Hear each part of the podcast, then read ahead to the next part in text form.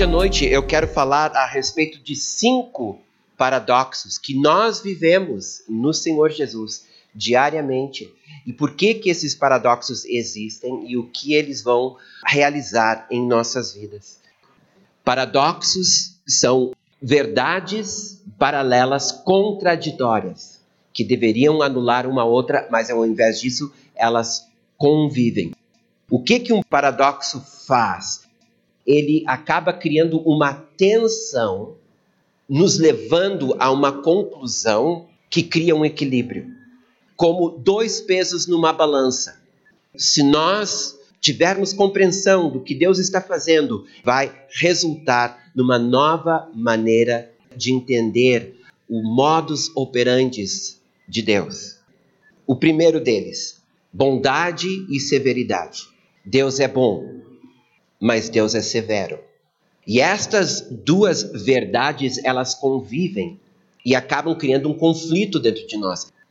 Romanos, capítulo 11, 22 Considerai, pois, a bondade e a severidade de Deus. Para com os que caíram, severidade, mas para contigo, a bondade de Deus. Se nela permaneceres, de outra sorte, também tu serás cortado.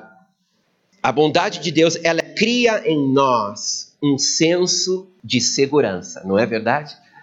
Quando nós experimentamos a bondade de Deus, na forma dele ouvir as nossas orações, na forma dele nos dar vitória nas nossas lutas. O Salmo 101 nos diz: Cantarei a bondade e a justiça. A ti, Senhor, cantarei. Então, a bondade de Deus nos leva a querer cantar, nos leva a querer louvar. Nós nos sentimos felizes, nós nos sentimos seguros, se nós apenas vivêssemos a bondade de Deus, mas de repente surge a severidade de Deus. E a severidade de Deus se manifesta em forma de disciplina que nos deixa muitas vezes perplexos. E alguns chegam a argumentar: se Deus é bom, por que ele permitiu aquela injustiça? Por que, que eu fui assaltado? Por que, que levaram o meu carro? Às vezes, a severidade de Deus, ela vem sobre nós por causa da nossa desobediência.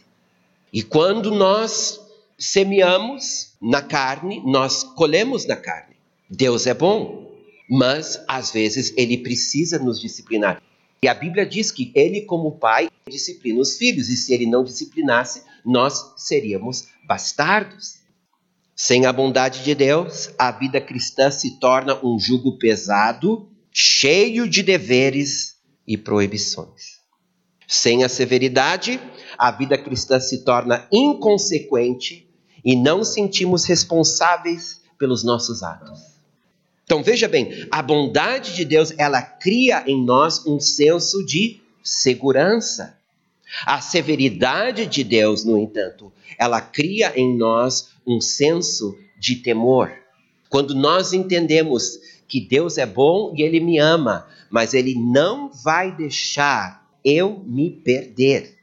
Se necessário for, Ele vai permitir que os meus atos levem as suas consequências. O mundo acha que pode desafiar a Deus à vontade e nada vai acontecer.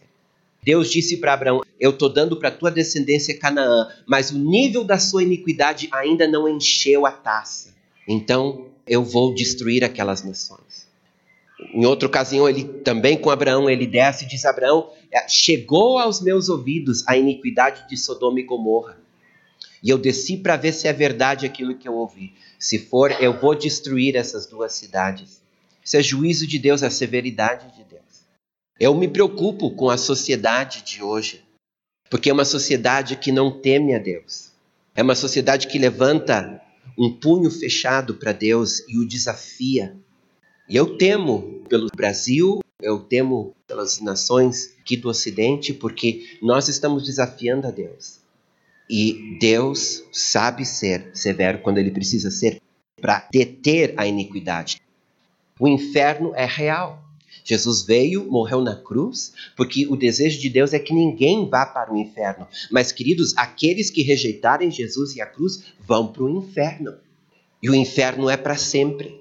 E alguém pode dizer, mas Deus, que é amor, como que ele pode trazer juízo? Como que ele pode trazer condenação? Como que ele pode permitir que alguém vá para o inferno? Ele é amor. Tem um texto num dos livros proféticos onde Deus diz: Eu não sou homem. Muitas vezes nós pensamos em Deus e nós queremos entender Deus como nós entendemos um homem. Gente, Deus não é homem. Ele não pensa como nós pensamos, ele não sente como nós sentimos. Ele realmente é bom e a sua bondade é perfeita. Mas ele também é juiz e ele também é justo, e a sua severidade é perfeita. E se tu entrares em Apocalipse e começares a ler o que vai acontecer no final dos tempos, os juízos de Deus que cairão sobre a terra, nós veremos um Deus irado, e quando Jesus vem, a Bíblia diz que a sua roupa estará manchada de sangue, e não é o sangue dele. Ele virá com espada, ele virá para trazer destruição e morte, para julgar a humanidade, julgar a Satanás e os seus anjos. Agora, isso pode nos escandalizar, isso pode nos assustar, mas eu vou dizer uma coisa: é verdade e nós precisamos conhecer este lado do Deus vivo. Ele é bom, mas ele também é severo.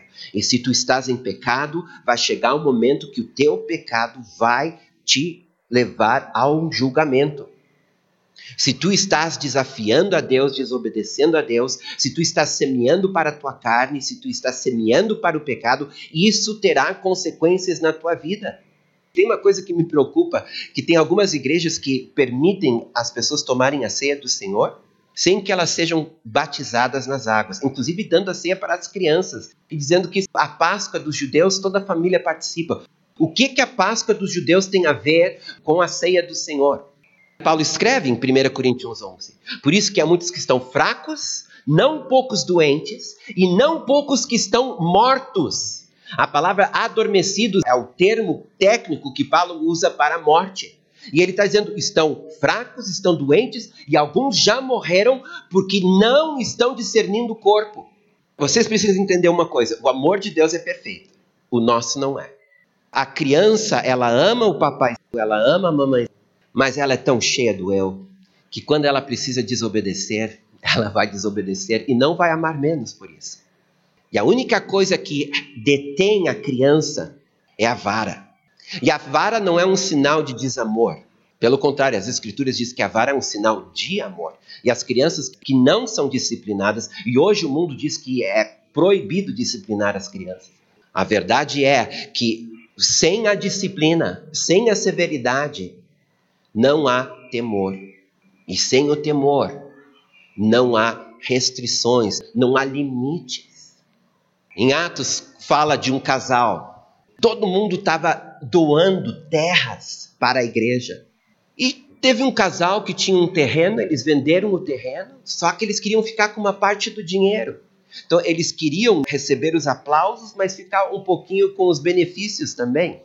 Então, decidiram fazer o seguinte: marido e mulher, nós vamos dizer que nós vendemos é, este terreno por um valor e o restante a gente fica para gente. Então chega o marido, a mulher não tinha chegado no culto ainda, o marido chega antes, Pedro está lá pregando, Pedro para a pregação e disse: Ananias, vem aqui, por favor. É verdade que tu vendeu um terreno e doou para a igreja, portanto? Ele disse: É. De onde é que tu tirou a cara de pau para mentir para o Espírito Santo? E Ananias caiu morto no meio do culto. Jovens vieram, levaram ele embora. Daqui a pouco chega a esposa atrasada para o culto não está sabendo de nada, os irmãos também ficam quietos. Irmã Safira, vem aqui um pouquinho. É verdade que vocês venderam o terreno de vocês, portanto, e daí doaram para a igreja? Ela disse: sim, sim, é bem isso mesmo. Ele disse: pois é, acabaram de levar teu marido e agora os rapazes que estão entrando vão te levar também. E ela caiu morta no meio do culto. Para nós isso parece surreal. Imagina, estamos aqui louvando o Senhor e de repente o Espírito de Deus aponta não vou apontar para ninguém. Espírito de Deus aponta para uma pessoa Levanta, por favor. Todo mundo, oh, vai receber uma bênção. Tu adulterou, traiu a tua mulher. E eu, o Senhor, estou cansado disso. Agora os rapazes vão te levar e a pessoa cai morta. Será que Deus mudou? Será que o Deus de Atos não é o Deus de agora? Ele continua o mesmo? Eu acho que nós estamos vivendo uma janela de tolerância da parte do Senhor. Eu não sei por quanto tempo essa janela vai ficar aberta, porque a igreja está muito sem vergonha. Tem muitas coisas acontecendo no meio das congregações, pecados e, desaforos e, e rebeldias e, e fofocas e traições e mentiras. E nada acontece, entendeu? Não cai raio. Tanto Deus como o diabo, eles têm paciência. E só porque a disciplina do Senhor não veio agora, porque tu pegou hoje, não quer dizer que a disciplina do Senhor não vem daqui a um mês, cinco meses, um ano, cinco anos. De repente, algo acontece na tua vida e tu não entende por que este mal está acontecendo contigo. Está relacionado à disciplina de Deus, ao juízo de Deus sobre tua vida por causa da tua vida de pecado. A igreja tem que resgatar esta verdade. Porque depois que Ananias e Safira caíram mortos, a Bíblia diz que o temor do Senhor encheu a igreja. E depois disso, os milagres e as conversões aumentaram. Então, meus irmãos, nós temos consciência da bondade de Deus mas também devemos ter consciência da severidade de Deus. Precisamos entender, Ele é bom e Ele nos ama, mas Ele também é Deus, Ele também é juiz. E se necessário for, Ele vai nos julgar. E se necessário for, Ele vai nos disciplinar. Então nós precisamos ter a segurança do seu amor, mas também precisamos temer a sua vara. Diz Romanos 2,8: Mas ira e indignação aos facciosos que desobedecem à verdade e obedecem à injustiça. Este conflito entre bondade e severidade de Deus, eu espero que ele venha a gerar em nós reverência. Porque o conflito entre bondade e severidade, ele acaba criando um equilíbrio dentro de nós que se chama reverência. Ele me ama, mas ele é Deus. Ele não é meu igual. Então, eu entro na presença dele como meu pai, mas eu entro na presença dele também como meu Senhor. A morte de Jesus realmente abriu os céus para nós, mas ainda existe um protocolo de reverência, de respeito. Então nós precisamos desta consciência de que Deus é nosso Pai, mas Ele é Senhor. Vamos falar sobre graça e diligência. 1 Coríntios 15, 10 mas pela graça de Deus sou o que sou. E a sua graça que me foi concedida não se tornou vã. Antes trabalhei muito mais do que todos eles. Todavia, não eu, mas a graça de Deus comigo. Este é um versículo paradoxal. Porque aqui Paulo disse: é pela graça que eu fiz tudo que eu fiz. Mas ao mesmo tempo ele disse: mas eu trabalhei mais do que todos. Então aqui nós temos uma tensão entre a graça e a minha diligência. E a pergunta é: até que ponto eu dependo da graça e até que ponto eu preciso ser diligente? A graça, ela nos capacita a ser e fazer tudo aquilo que a vontade de Deus demanda. Filipenses 2:13. Porque Deus é o que opera em vós tanto o querer como o realizar, segundo a sua vontade. Existe uma graça que não é apenas salvadora, existe uma graça que é capacitadora para eu ser tudo aquilo que Deus espera de mim. Mas daí tem a diligência. A diligência, ela gera em nós um caráter disciplinado, capaz de negar o eu e crucificar a carne. A diligência, ela é necessária. Hebreus 6:11 Desejamos, porém, continue cada um de vós mostrando até ao fim a mesma diligência para a plena certeza da esperança. A Bíblia está dizendo: existe uma graça para tu viver para Deus, mas também existe a necessidade de tu ser uma pessoa diligente. Sem a graça, acabamos servindo o Senhor na nossa força própria, levando a constantes fracassos, sentimento de culpa e frustração. Quando nós não confiamos e não dependemos da graça de Deus, todo o nosso esforço para sermos cristãos melhores cai em fracasso. A gente até consegue fazer algumas coisas por um tempo, quando a gente vê, a gente está de novo, as velhas fraquezas. Então, sem a graça, nós não temos chance nenhuma. Mas sem a diligência, acabamos estagnados na fé e esfriando em nosso amor por Jesus. Ou seja, sim, eu preciso da graça para ser um cristão melhor. Mas se eu acho que a graça funciona no vácuo, onde eu fico sentado esperando para que a graça me mova, isso não vai acontecer. Ou seja, há graça para eu ser um homem de oração, mas se eu não for diligente na oração, esta graça não vai se manifestar na minha vida. Há graça para eu ser um homem que lê estuda e medita nas Escrituras, mas se eu não me levantar todas as manhãs para abrir esta Bíblia e lê-la, esta graça não vai se manifestar na minha vida. Há graça para eu ser uma pessoa que tenha uma vida reta, mas eu vou ter que fazer a minha parte. Eu vou ter que dizer não para aquilo que Deus está dizendo não e dizer sim para aquilo que Deus está dizendo sim. Eu vejo muitos cristãos que estão estagnados, que estão fracos.